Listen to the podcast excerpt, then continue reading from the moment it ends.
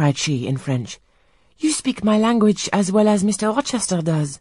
I can talk to you as I can to him, and so can Sophie.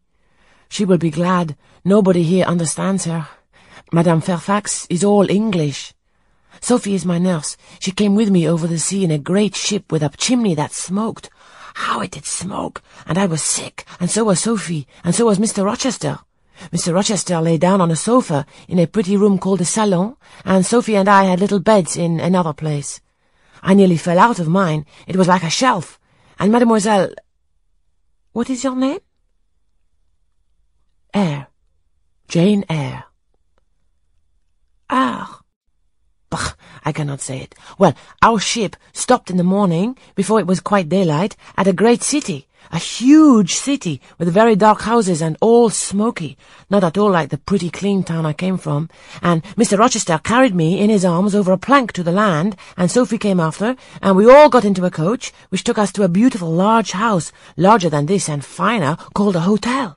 We stayed there nearly a week. I and Sophie used to walk every day in a great green place full of trees called the park, and there were many children there besides me, and a pond with beautiful birds in it that I fed with crumbs. Can you understand her when she runs on so fast? asked Mrs. Fairfax.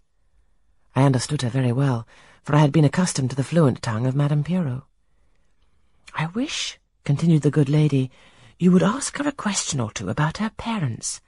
I wonder if she remembers them. Adele, I inquired, with whom did you live when you were in that pretty clean town you spoke of? I lived long ago with Mamma, but she's gone to the Holy Virgin.